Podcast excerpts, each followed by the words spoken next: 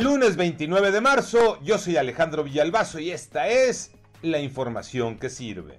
A Victoria le rompieron las cervicales, le fracturaron la columna, no murió, la mataron, reclamaron las redes sociales, la asesinaron, califica el presidente. Victoria Esperanza Salazar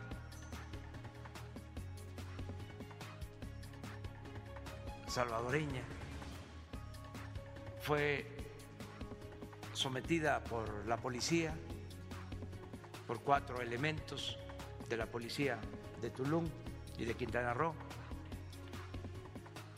Fue brutalmente tratada y asesinada.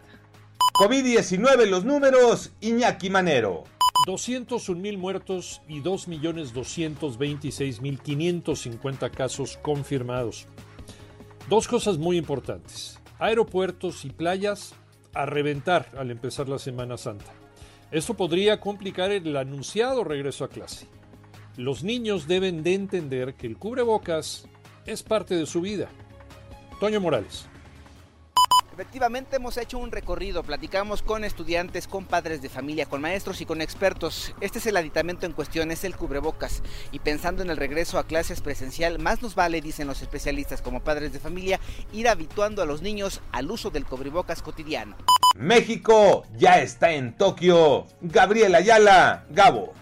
Gracias a su victoria de dos goles a cero ante Canadá en el Estadio Jalisco, dentro de las semifinales del Preolímpico de Guadalajara, la selección mexicana consiguió su boleto a los Juegos Olímpicos de Tokio. De hecho, fue la última selección en clasificar a la justa veraniega, donde participarán en total 16 selecciones.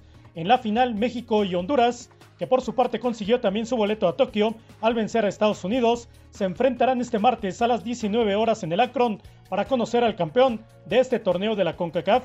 Yo soy Alejandro Villalbazo, nos escuchamos como todos los días de 6 a 10 de la mañana, 889 Noticias y en digital a través de iHeartRadio. Pásenla bien, muy bien, donde quiera que estén.